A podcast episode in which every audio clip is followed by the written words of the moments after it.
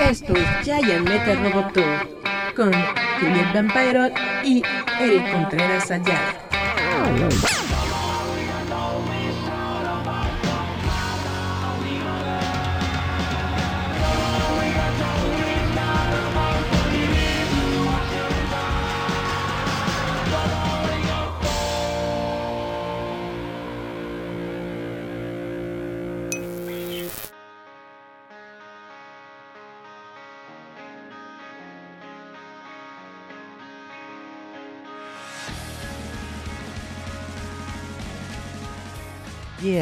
Hola chavos, ¿cómo están? Esto es Giant Metal Roboto, yo soy Eric Contreras Ayala, muchas gracias por acompañarnos una semana más, gracias por estar aquí en la sintonía de roboto.mx.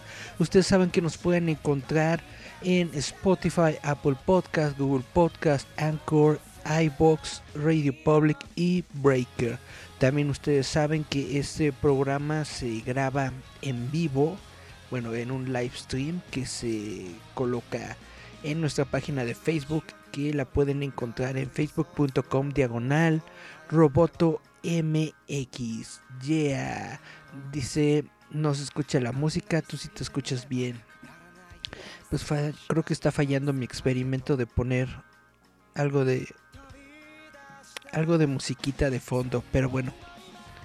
Vamos entonces a darle ya de lleno al programa de hoy.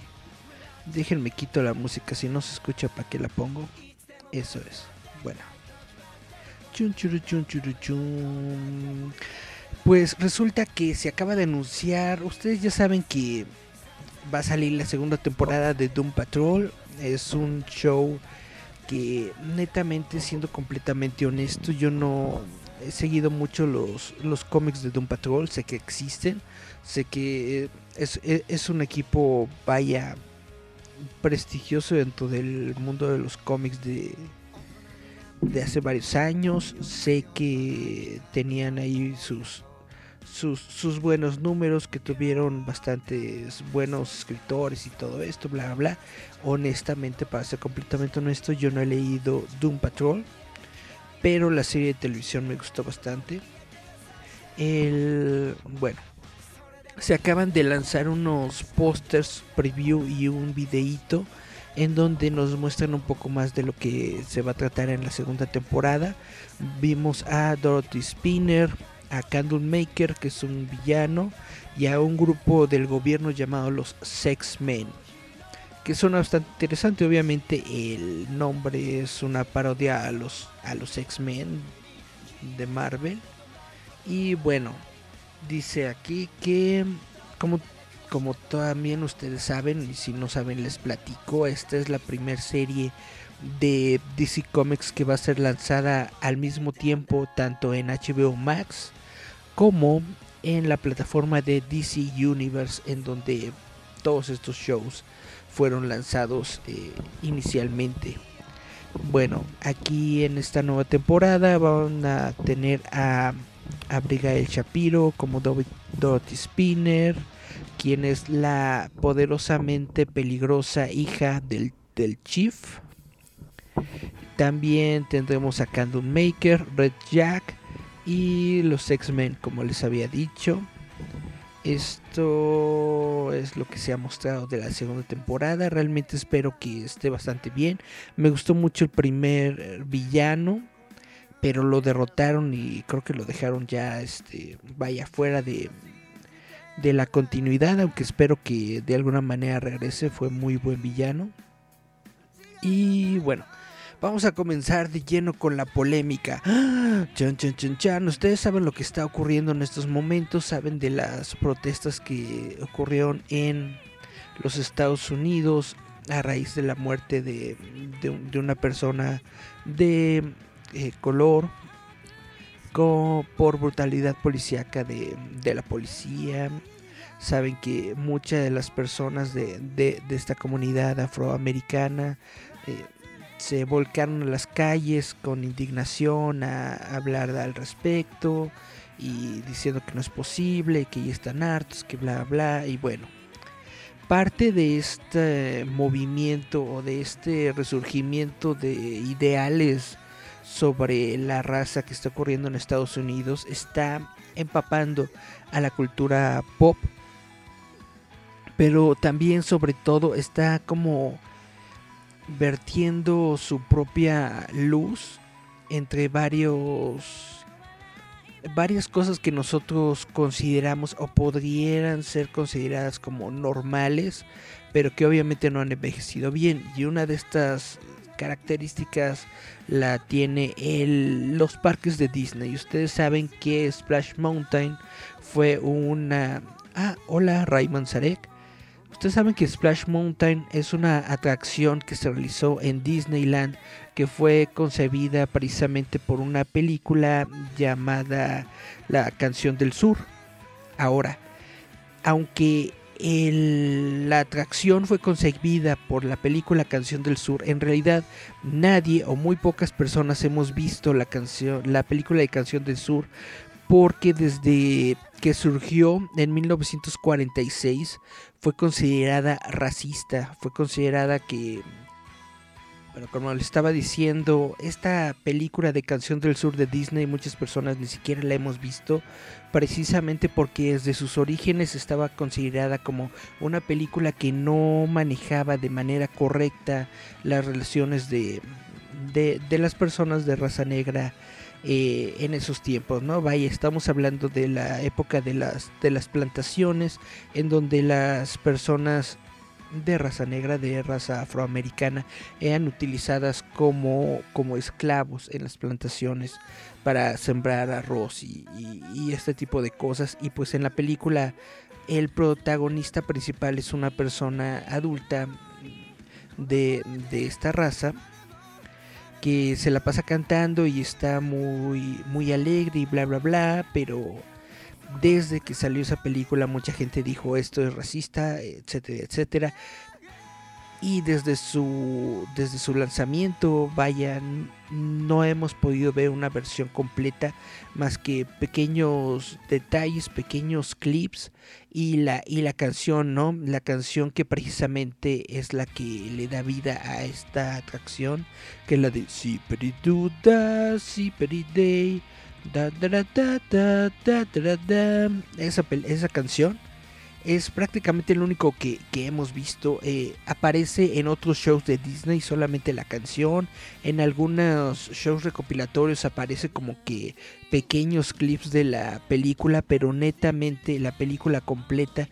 Al menos yo en lo personal nunca la he visto completa y no he visto, vaya que aparezca por ahí en booklet o algo parecido. Bueno, la noticia de la que les quiero hablar es de que están hablando de que se va a hacer un rediseño de todo Splash Mountain y van a cambiar la canción del sur o todos los elementos que tienen que ver con la película de Canción del Sur por elementos de la película La princesa y la rana que hasta el momento, hasta la fecha si no estoy equivocado, es la única animación de Disney que precisamente presenta a una a una protagonista de, de color. Es, según yo, la única producción de Disney que, que, tiene esas características. O al menos del Disney. Del Disney clásico. Porque ya recientemente sacaron la película de, Moana. Que Moana tiene como raíces eh, hawaianas. Una, una, una onda así. Pero bueno. De hecho, a mí me gustaría mucho más que lo que hicieran una atracción de Moana que de la princesa y la rana, pero pues yo no decido, ¿verdad? En, los parques de Disney. Esto es lo que van a hacer. Van a tratar de quitar todos estos elementos que nos hacen pensar en esa película que nadie ha visto, pero que nadie ha visto porque es racista. Y bueno, siendo Disney, Disney es una compañía que todo el tiempo le hace caso a las personas, a los a las quejas de las personas sobre todo, precisamente pues para mantener la, la audiencia y la atracción y que la gente vaya a sus parques y compre y, y gaste. Ahora, una campaña en internet está diciendo que probablemente deberían hacer lo mismo con otra atracción de Disney que se llama Jungle Cruise porque esta atracción que fue desarrollada desde 1955, pero que narra una historia que está basada dentro de los años 30, pues tiene diálogo ya bastante, vaya, bastante arcaico, bastante viejito.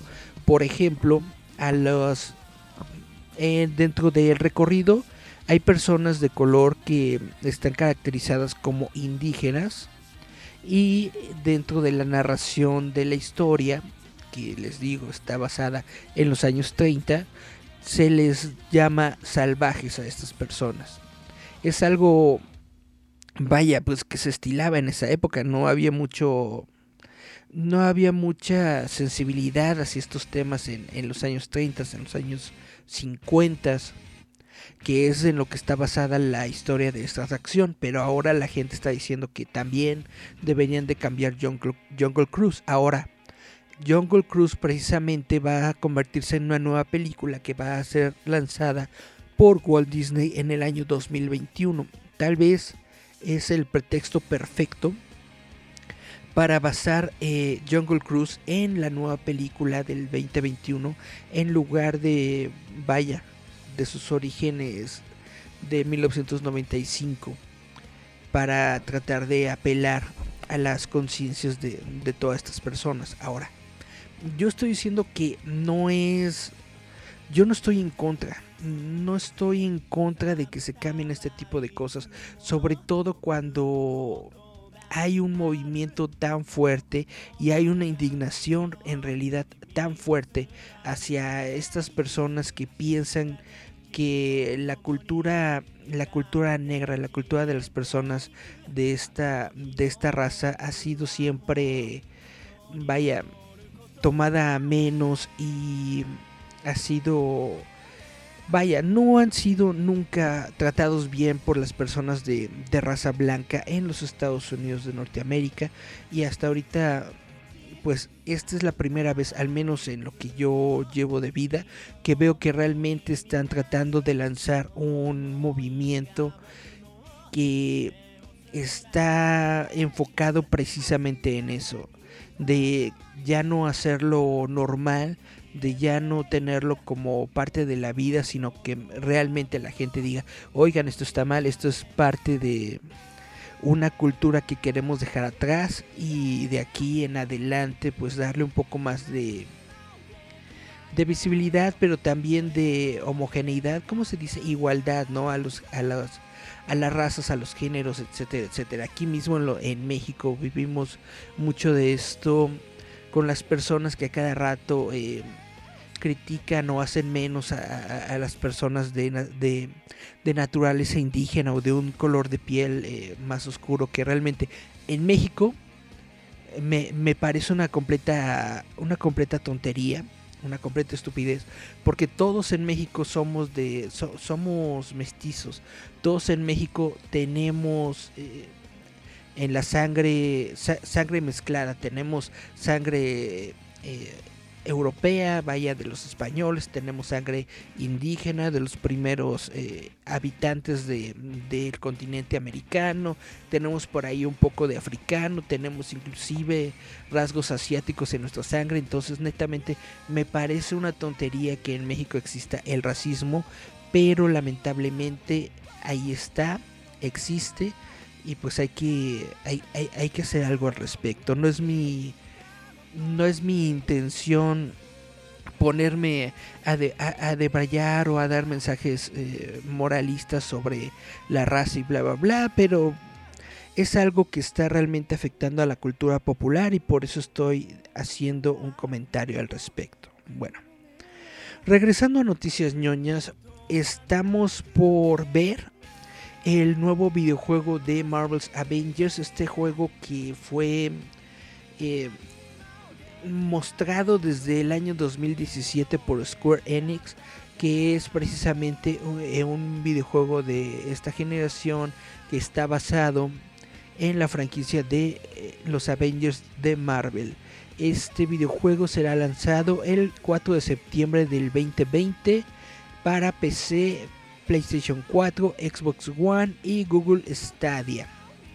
Ahora muchas personas están como decepcionadas por ese juego en principio porque los personajes, vaya, los el diseño de los personajes que aparecen en el juego pues no se parecen en nada a los de a los de las películas, ¿no? No se parece a Robert Downey Jr., por ejemplo, el Iron Man. Pero al mismo tiempo tampoco se parecen mucho a los de los cómics. Es como si hubieran tomado personajes genéricos del fondo, unos NPCs de cualquier persona X, y le hubieran puesto, por ejemplo, el traje del Capitán América, ¿no? Y esto es algo de lo que mucha gente se ha quejado, de que los personajes como que no, no tienen carisma, como que no tienen aquí un punch. Pero parece que hubo durante esta semana algunas personas que pudieron ya tener en sus manos el demo de dos niveles de este juego y pues dicen que está muy padre, que está muy buena la dinámica, que eh, las peleas como en el juego de, de Spider-Man que fue exclusivo para PlayStation 4. Eh, las peleas están como que muy basadas en lo que nosotros vimos en la franquicia de Batman Arkham. En la que tienes tu, golpe fuerte, tu golpe débil y esquivar, ¿no? Y, y la combinación de estos botones crea diferentes, eh, ya saben, eh, acrobacias, bla, bla, bla. Y nos ayuda a tener cinemáticos precisos, sobre todo en estos juegos de Arkham. Si tú realizas una combinación específica de, botones y realizas un combo, bla, bla, bla, puedes ver un cinemático, es decir, un video, ¿no? De Batman eh, arrojando al, villano al piso, por ejemplo, o rompiéndole la, columna, crack, cosas así, ¿no? El juego de Spider-Man no lo he jugado, pero tiene una dinámica también muy similar. Y es lo que están diciendo también que está utilizando este juego de Marvel. Dice Nila Lofi, ¿qué fue lo que pasó con The Last of Us 2? ¿Por qué tanta polémica alrededor del juego? Bueno, lo que ocurrió con The Last of Us 2 es de que el desarrollador del juego, que ya no recuerdo su nombre, está utilizando, o al menos la gente, los fans, están diciendo que él está utilizando el juego para eh, jugar, bueno, no, para utilizar la agenda, para promover, perdón, para promover la agenda, eh, ya saben, de feminista, LGBT, bla, bla, bla, bla, bla, bla, bla, bla. Es decir, en lugar de concentrarse en crear una historia pues que sea normal, que le llegue a todo el público, que sea atractiva para todo el público.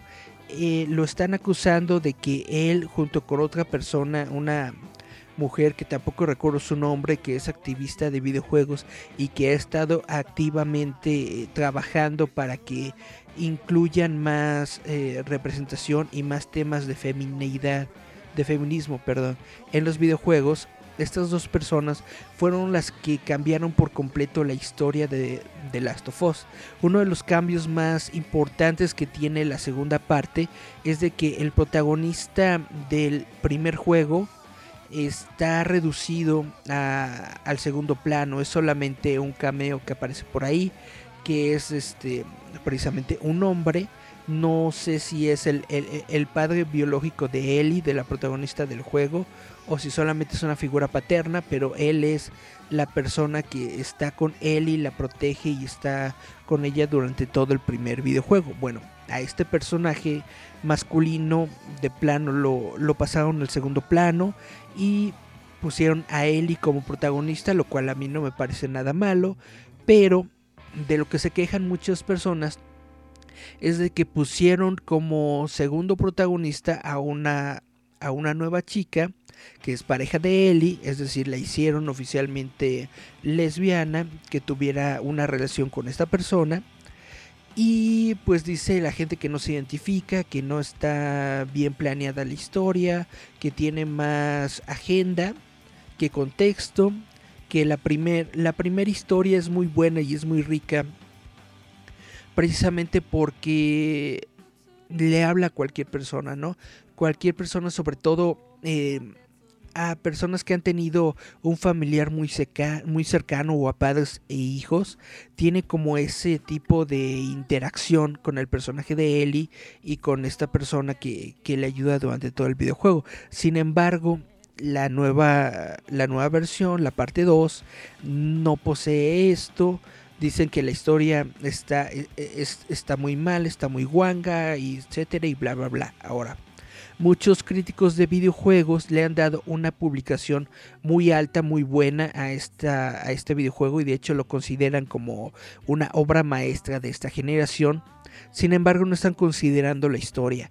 Ellos están basando sus calificaciones netamente en los aspectos técnicos del juego, es decir, en los gráficos, en las texturas, en la música, en el ambiente, en todo lo que envuelve al juego y no se están basando específicamente en la historia.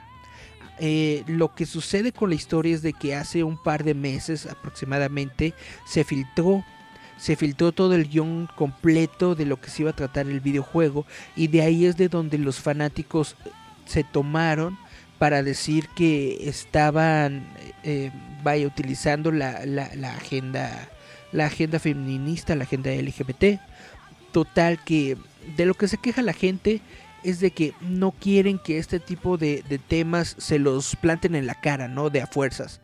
Que sí está muy bien la inclusión, que sí está muy bien que haya personajes de este tipo, pero lo que no está bien es de que forzosamente tengan que meterle la agenda a, toda la historia y cambiarla radicalmente solamente para tratar de llegarle a un cierto tipo de, personas, de individuos, de público.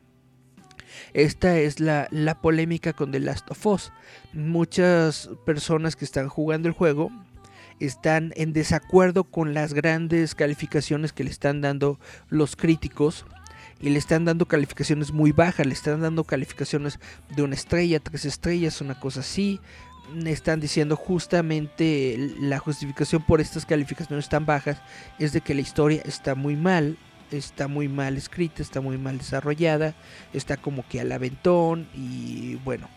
Eh, en los Estados Unidos se ha registrado de hecho una polémica porque varias personas que hicieron su preventa o que compraron el juego, después de jugarlo y ver cómo está la historia, están pidiendo, vaya, están regresando el juego a las tiendas. Entonces algunas cadenas están ahorita con una, con una reserva de que no van a aceptar el juego de The Last of Us Parte 2 a, a cambio eh, o, de regreso en las tiendas, al menos por un mes. Le están dando como un embargo, que no van a aceptar eh, cambios o devoluciones de este juego durante un mes porque la demanda está siendo muy grande. Es decir, muchísimas personas, al menos en lo que se dice eh, en los medios de, de videojuegos en los Estados Unidos, se dice que muchas personas están regresando el juego, que no les ha gustado y les están y le están dando eh, calificaciones muy negativas. Dice lo, Nina Lofi, sí de hecho su primera entrega es considerada de los mejores juegos de su género, según sé, por eso me pareció súper extraño que de repente hubiera tanto hate e incluso devoluciones del mismo y exigencias de devoluciones de dinero. ¿Crees que es exagerado? Honestamente no he jugado el juego, no he jugado ni siquiera el primero, no a mí, en lo personal, no me ha llamado mucho la atención de Last of Us. Sé que sí, que el primer juego es considerado muy bueno. Sé que sí, los gráficos están muy buenos. Sé que es algo así como de zombies. Sé que la franquicia de The Last of Us ha sido muy reconocida. Inclusive hay cómics y otros tipos de, de medios basados en el videojuego. Yo, yo honestamente, en lo particular, no lo he jugado. No, no podría indicar si me gusta o no, si está bien o no. Pero al mismo tiempo yo siento que la audiencia está en su derecho de, de no gustarle algo o de quejarse de algo, porque al final los juegos, películas, todo lo que se realiza en cuestión de, de entretenimiento, pues se realiza para, para gustarle al público, para llegarle a cierta audiencia. Y si esa audiencia te está reclamando y te está diciendo no hagas esto, no hagas lo otro, pues probablemente deberías escucharla. Ahora, esto también es un tema muy polémico porque en los Estados Unidos hay varios medios que están diciendo que el fandom se está convirtiendo en algo tóxico, en algo muy nocivo, que está metiéndose en el aspecto creativo de las franquicias. Tomemos por ejemplo el caso de Sonic. El caso de, Sonic es muy representativo porque todos sabemos que cuando salió el primer eh, avance de la película de Sonic, la gente lo detestó, no le gustó para nada el, el diseño del personaje, hicieron memes, se quejaron, hicieron hasta parodias y todo, al punto de que el director de la película dijo, ¿saben qué? Vamos a parar todo esto, vamos a dedicarle un tiempo a mejorar el diseño del personaje de modo que la gente esté a gusto con lo que estamos haciendo.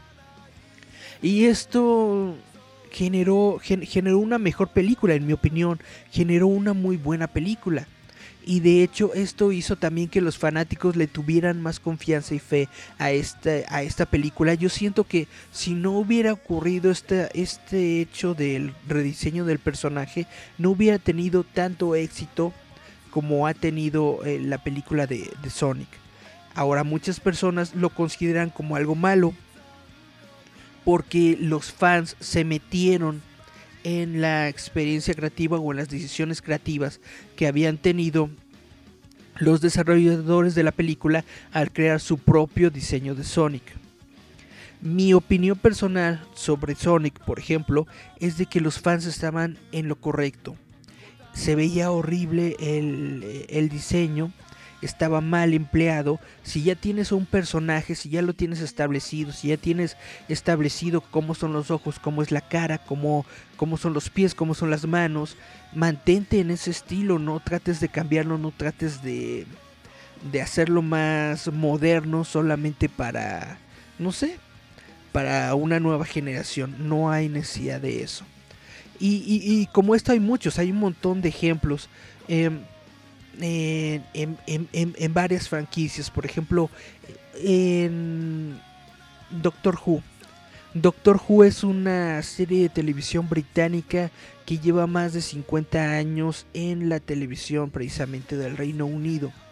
Y justamente la última temporada nos muestra a un doctor que cambió de ser eh, hombre a mujer es decir, el, personaje del doctor es un alienígena que tiene la capacidad de regenerarse. Cada vez que está a punto de morir, regenera todo su cuerpo y se convierte, eh, al menos físicamente, en otra persona. Este es un recurso que se originó en la serie precisamente para poder continuarla, a pesar de que tengan diferentes actores interpretando al personaje principal. Ah, hubo un revuelo muy grande cuando por fin eh, se anunció que el siguiente doctor iba a ser una mujer. Ahora muchas personas siguieron la, serie de televisión esperando que, vaya, que no cambiara nada, que a pesar de que el doctor fuera mujer, las historias, el contenido y todo se mantuviera con una calidad, pues como nos tenía acostumbrado el doctor Who. Esa es mi experiencia personal. Cuando se anunció a Jodie Whittaker como la nueva doctora, yo esperaba que la calidad del Doctor Who no decayera y se convirtiera en una muy buena serie como ha sido durante todo este tiempo. Sin embargo, cuando tú ves la, esta nueva temporada, te das cuenta de que está muy, eh, eh, muy en tu cara, muy embarrada en tu cara toda la agenda feminista de que los hombres son malos, de que los hombres son opresores y todo esto. ¿Y por qué, por qué lo digo? Porque netamente hay muchos episodios que parece que están construidos así que meten eh, personajes LGBT con calzador, que meten temáticas en donde los villanos son, todos hombres y están mal y están en lo correcto, eh, perdón, nunca están en lo correcto, pero la mujer sí, nada más por el hecho de ser mujer.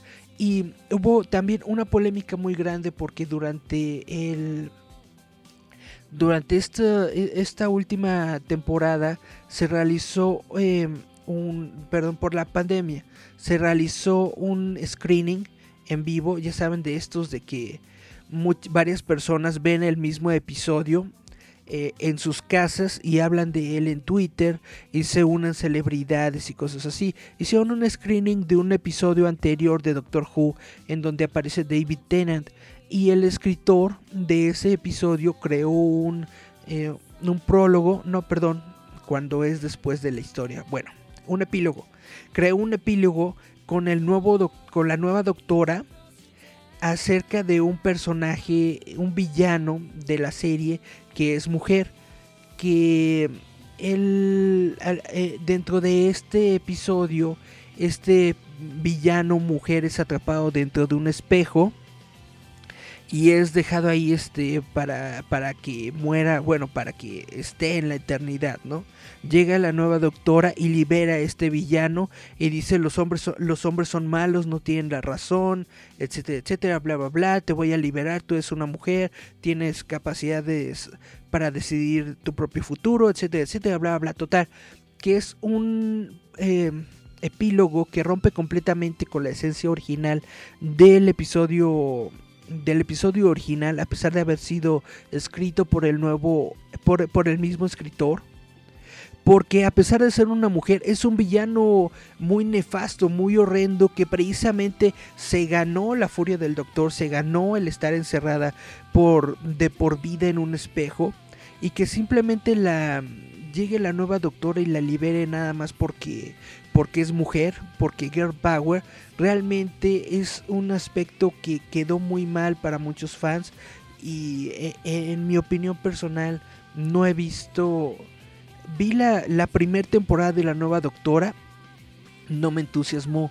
Llegó la segunda temporada y netamente solo he visto un poco y con lo que he escuchado que ocurre con con el canon y con la historia de Doctor Who netamente no no me ha gustado, no la quiero ver, no la quiero terminar de ver porque quiero mantener, vaya, mi, mis recuerdos gratos de lo que es una buena historia y un buen argumento dentro de la saga de Doctor Who. Y muchas personas lo consideran esto como fandom tóxico porque BBC y los actores y todo están diciendo de que Doctor Who está muriendo, está muriendo la franquicia porque todas estas personas están en contra de, de, la doctora siendo mujer. Pero la gente no está en contra de la doctora siendo mujer. De lo que están en contra es de que utilicen el recurso del feminismo, de la inclusión, del LGBT para modificar las historias de forma tal que resultan incoherentes, tontas, llenas de, huecos, vaya, por el, por el afán de meter este tipo de agendas, destruyen o hacen historias mediocres y esperan que la gente las acepte y diga que son buenas simple y sencillamente por ser diferentes. Bueno, creo que ranteé mucho sobre este tema, pero eso es, eso es, esa es mi opinión dice Nina Lofi. Como dices, el fanservice está influyendo demasiado en la cultura popular. Es un fenómeno interesante y tu opinión me parece muy acertada. Pues bueno, la cuestión del fanservice es otra cosa, es, es, otro tema también muy polémico. Por ejemplo, en la saga de Star Wars hay muchas personas que están diciendo que las nuevas películas utilizan demasiado fanservice y por eso no le están gustando. Yo siempre he dicho que nunca es malo el fanservice, nunca es demasiado el fanservice, el fanservice es bueno y puede llegar a mejorar o inclusive eh, darle un plus a tu historia si es realizado de forma correcta. Si solamente haces fanservice por hacer fanservice, pues no generas un buen producto. Ahora yo siento que se le está dando demasiado poder del que tienen a los fans y también al mismo momento se les está satanizando demasiado a los fans como si ellos fueran los culpables de los fracasos de muchos proyectos cuando en realidad no son los fans los culpables del fracaso sino los estudios, los ejecutivos que no están desarrollando proyectos de calidad, proyectos buenos. Un ejemplo muy, muy importante sobre esto es el remake de, de, de Cazafantasmas, Las Cazafantasmas. No tengo yo ningún problema con que el, el elenco sea de mujeres. No tengo yo ningún problema con que sea un reboot. No tengo yo ningún problema con que rehagan la primera película con un elenco de mujeres. En lo que tengo yo el problema es de que la película es muy mala. Está muy mal actuada. Está muy mal escrita. Se ve que está hecho a, a, al aventón se ve que solamente a alguien se le ocurrió, ah, estaría muy gracioso que fueran mujeres, vamos a poner aquí a estos personajes como mujeres, pero netamente la interacción entre ellas no es buena, solamente meten chistes por meter chistes, es decir, la película de Las cazafantasmas es mala no por las mujeres, no por la inclusión, no por los temas feministas, es mala porque la gente que la hizo, la hizo con flojera mental la hizo sin pensar en el público objetivo de esas películas.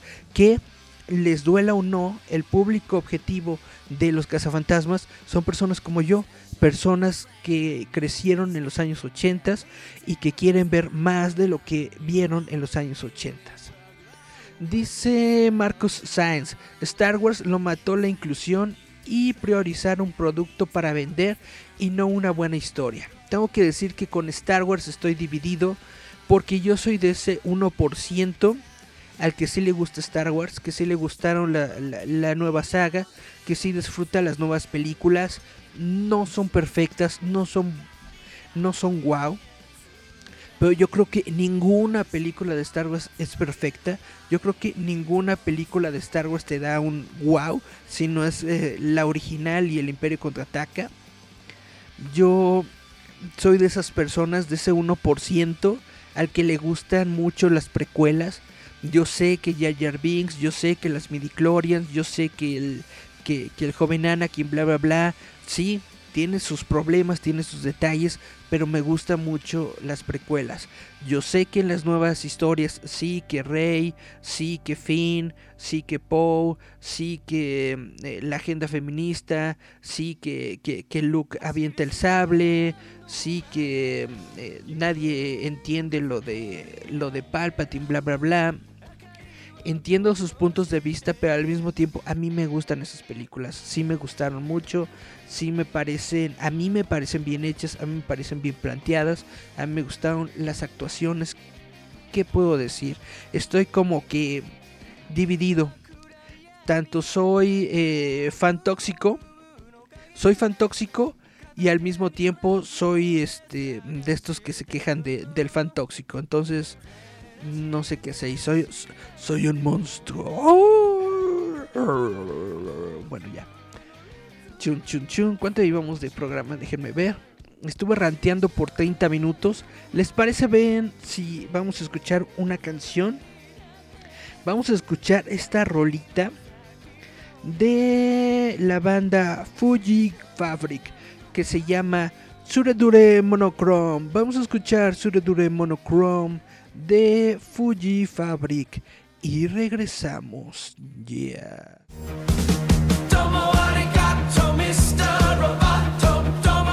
Esto es Giant Metal Roboto.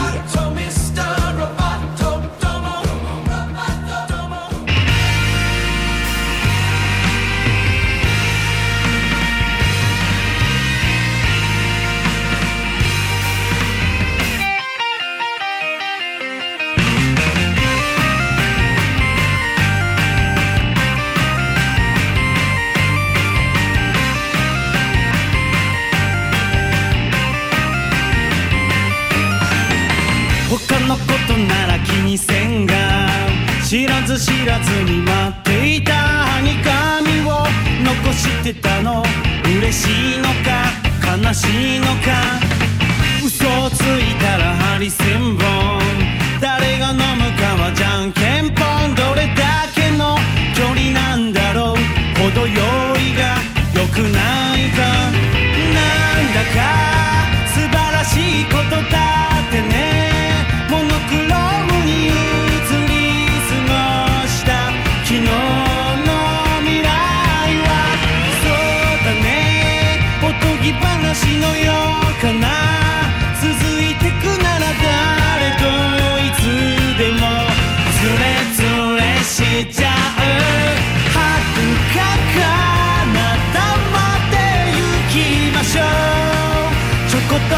好き楽にかじりゃ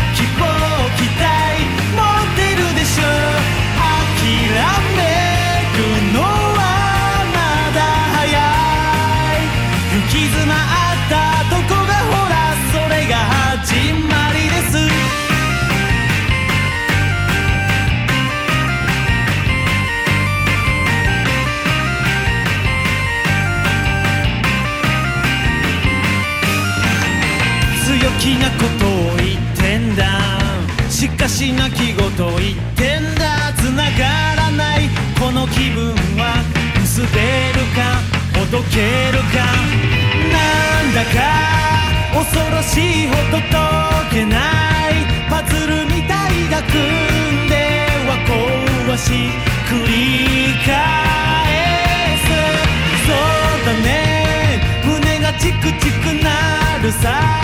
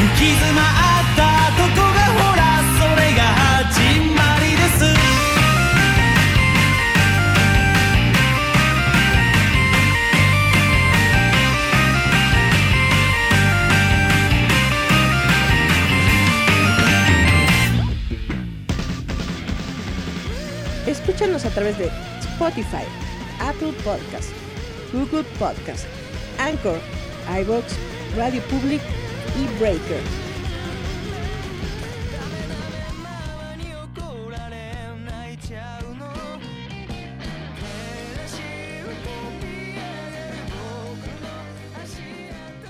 Yeah, regresamos aquí a Giant Metal Roboto y regresamos al hate. Bueno, no, no, ni es tanto hate, es nada más como opiniones de lo que está ocurriendo.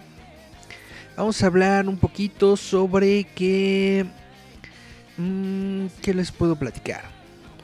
HBO Max. El servicio de HBO Max que ustedes saben que ya está disponible en los Estados Unidos. Estaba poniendo películas de DC Comics pero solamente por un periodo eh, muy, muy pequeño. Solamente para el inicio de la plataforma y después las iba a quitar resulta que los fans otra vez eh, metieron aquí su cuchara y dijeron no queremos que las quiten, queremos verlas, bla, bla, bla. Y entonces eh, HBO Max se retractó y dijo que mantendrá poniendo estas películas para, para cumplir con la demanda de los fanáticos.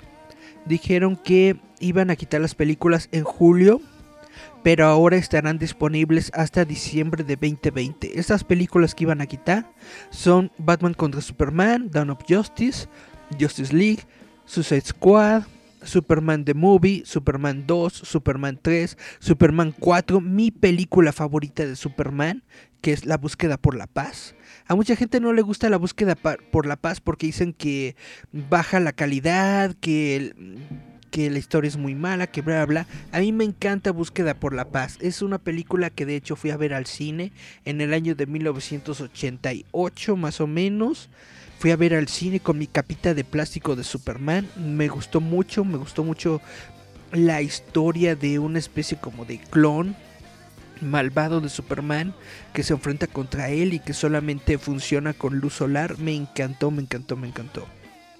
También me gusta mucho, vaya, el regreso de Jim Hackman como Lex Luthor, que utiliza un cabellito de Superman para clonarlo. Es decir, hay muchísimas, muchísimas cosas de esa película que yo adoro. Superman Unbound de 2013 también le iban a quitar. Watchmen de 2009 le iban a quitar. Y Wonder Woman de 2017. Ahora todas estas películas de DC Comics se mantendrán dentro de la plataforma de HBO Max hasta diciembre 2020. Continuando con cosas adyacentemente relacionadas a DC Comics, la serie de Lucifer ha sido oficialmente renovada para su sexta y última temporada en la plataforma de Netflix. Todavía ni siquiera estrenan la temporada 5 que va a salir en Netflix el 21 de agosto y ya están anunciando que van a hacer una última temporada, la temporada 6 y yo creo que va muy bien porque si en, el episodio 6 de la temporada 6 va a ser el 66, si la hacen de 6 minutos va a ser 666. Eso sería algo muy genial, pero no creo que la hagan de 6 minutos. Bueno, em, como había confirmado Tom Ellis recientemente, lo habían contratado para una potencial sexta temporada. Los productores ejecutivos son los mismos, bla bla bla. Esta serie está ligeramente basada en el personaje de Neil Gaiman de El Diablo de los cómics de Sandman y su spin-off Lucifer. Es una serie que a mí me gusta bastante, se las recomiendo. Regresa la dimensión desconocida. La nueva versión de Jordan Peele que se encuentra en la plataforma CBS All Access regresa justamente el día de hoy, jueves 25 de junio. Toda su nueva temporada, compuesta por 10 episodios, se encuentra ya disponible en esta plataforma. Debo confesar que no he visto ni la temporada 1. Pero ahorita que ya está la temporada 2, voy a bajar las dos y las voy a ver para ver qué tal.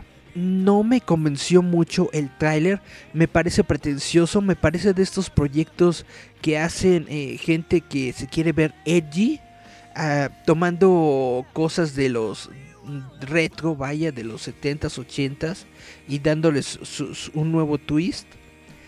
No lo sé, no sé si me va a gustar o no. Me encanta la dimensión desconocida, inclusive la versión nueva con, ay, con, con este cuate.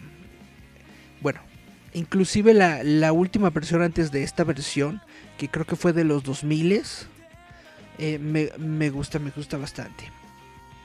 Chun Chun Chun, Colin Trevorrow, el director de Jurassic World, va a crear una película o una serie de películas, según esto, basadas en Atlantis para Universal Pictures, pero no el Atlantis de DC Comics, es el, el Atlantis original, el Atlantis, Atlantis, vaya, del imperio eh, sumergido de la Atlántida.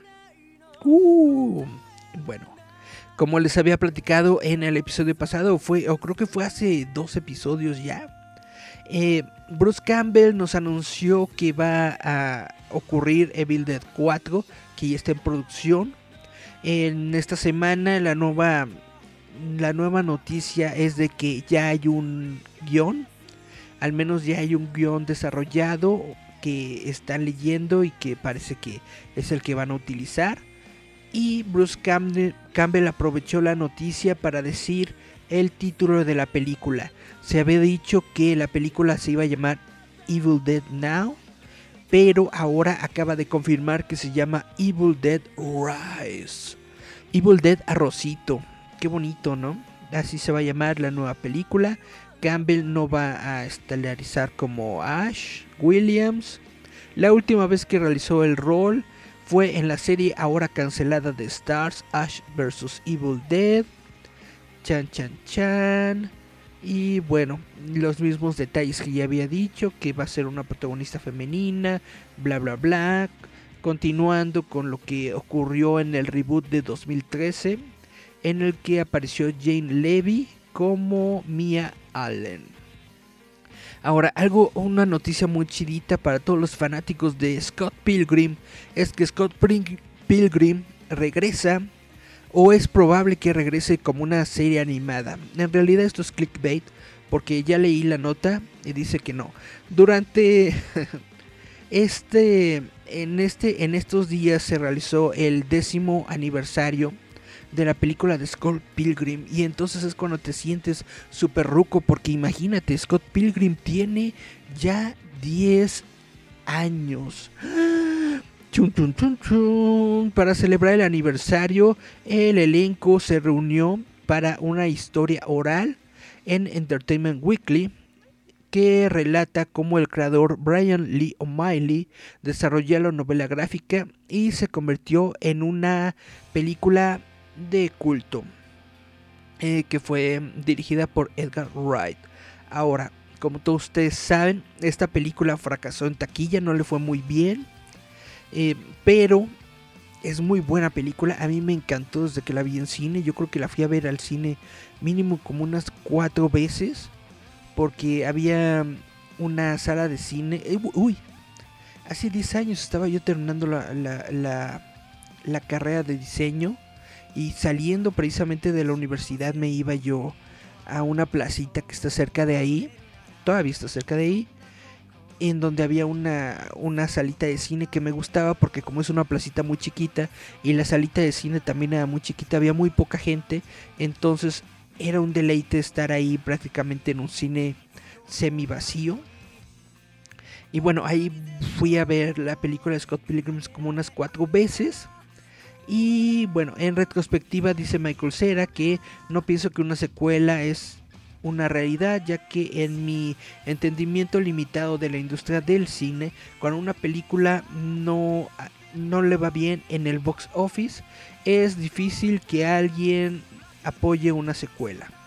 Esto se debe a que la película solamente hizo 31.6 millones de dólares en los Estados Unidos e internacionalmente le fue peor, solamente acumuló 16 millones de dólares. Pues ahí se fueron mis, mis pesitos para esos 16 millones de dólares. Sin embargo, es muy buena película, lo vuelvo a repetir. Y entonces Brian Lee O'Malley dijo que probablemente Scott Pilgrim pueda regresar de nuevo en otro formato que puede ser la animación. Dice, hay algunos planes, no hay nada oficial aún, pero hay algunas pláticas de revisar el material en una forma animada. Dijo, hemos estado trabajando con Brian y con el productor ejecutivo Jared Leboff acerca de qué podríamos hacer con los libros en forma de anime. Esto ha sido discutido mientras hablamos. Pues eh, para mí estaría muy genial. ¿Ustedes jugaron el videojuego de Scott Pilgrim? Por cuestiones legales de licencias y todo esto dejó de estar disponible, pero es un juego bastante, bastante chido. Es como retro de estos juegos de peleas en, en, la calle. Muy chido, muy padre. Bueno. Obviamente la noticia de la semana, la gran noticia de la semana es el regreso de Michael Keaton como Batman.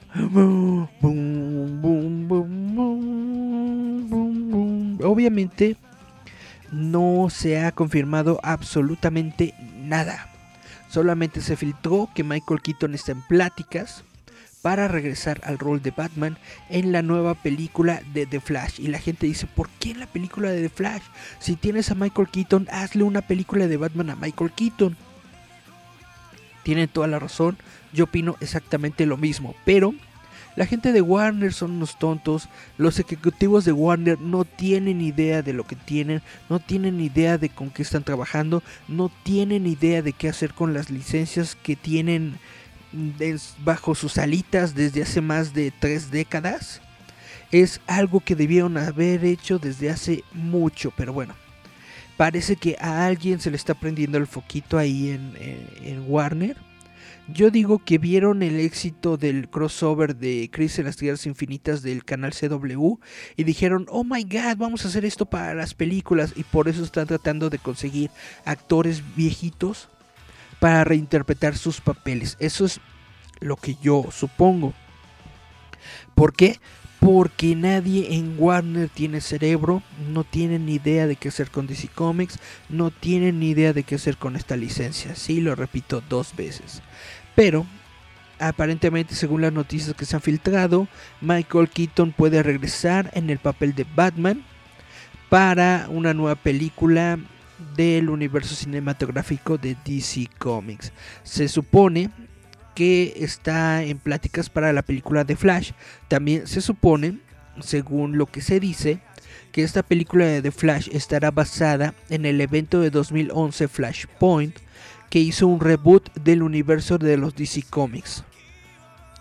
Ahora bien, eh, Flashpoint de Geoff Jones, Andy Kubert, Sandra Hope, Alex Sinclair y Nick J. Napolitano introdujo una línea de tiempo alterna eh, llena con otras interpretaciones de los personajes más populares de DC Comics que fueron creados cuando Barry Allen Flash fue al pasado para evitar la muerte de su madre. Y esta es una de las principales eh, incógnitas sobre esta noticia y es si Michael Keaton regresa como Batman será Bruce Wayne o será Thomas Wayne, porque en la historia, en la continuidad de Flashpoint, hay un Batman, sí, pero no es el Batman que nosotros conocemos. El Batman de Flashpoint es Thomas Wayne, que es el padre de Bruce Wayne, que tomó la identidad y se convirtió en Batman después de que mataron a su hijo en saliendo de la película del zorro como es el origen normal de Batman. Esto llevó a la locura a su esposa y entonces en la continuidad de Flashpoint su, esposa se convirtió en el Joker y Thomas Wayne se convirtió en Batman. Entonces, esto es lo que tratarán de hacer en esta película. Utilizarán a Michael Keaton como Thomas Wayne o abrirán eh, puertas a otros multiversos y podremos ver a Michael Keaton como su propio Batman, enfrentándose tal vez a Thomas Wayne del universo Flashpoint.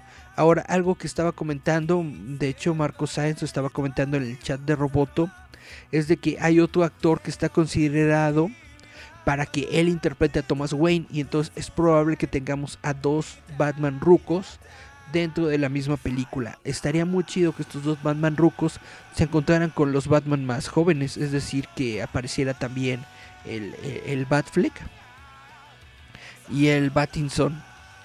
No creo que ocurra, pero estaría genial. Estaría muy genial. Y bueno, chavos, este es como que el resumen de todas las noticias que hay hasta el momento. Lo más grande es Batman porque obviamente Batman es Batman y es inmortal y es poderoso y es la onda.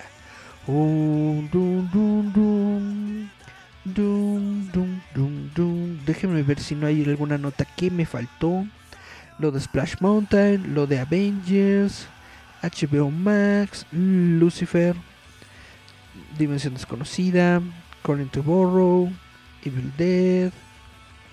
No, si les platiqué todos los que quería platicar. Scott Pilgrim y Batman. Bueno, muy bien. Muchas gracias a todos los que me dieron la oportunidad de escuchar mis debrayes. Gracias a todos los que estuvieron en el live stream acá por Facebook. Gracias a todos los que nos escuchan en versión de audio en las plataformas digitales de Spotify, Apple Podcast, Google Podcast, Anchor.fm, iBox, Radio Public y Breaker. Todos ustedes nos pueden escuchar en la plataforma que se les pegue la gana. Vamos entonces a terminar el programita de hoy con otra rola, si les parece bien. Vamos a escuchar a la banda Blue Oyster Cult, el culto de la ostra azul, con la canción Fallen Angel. Vamos a escuchar Fallen Angel con Blue Oyster Cult. Muchas gracias a todos los que estuvieron aquí. Gracias por mantenernos en su sintonía. Gracias por su preferencia. Nos escuchamos la próxima semana. Bye, bye, bye, bye, bye. Estás escuchando Giant Metal Roboto.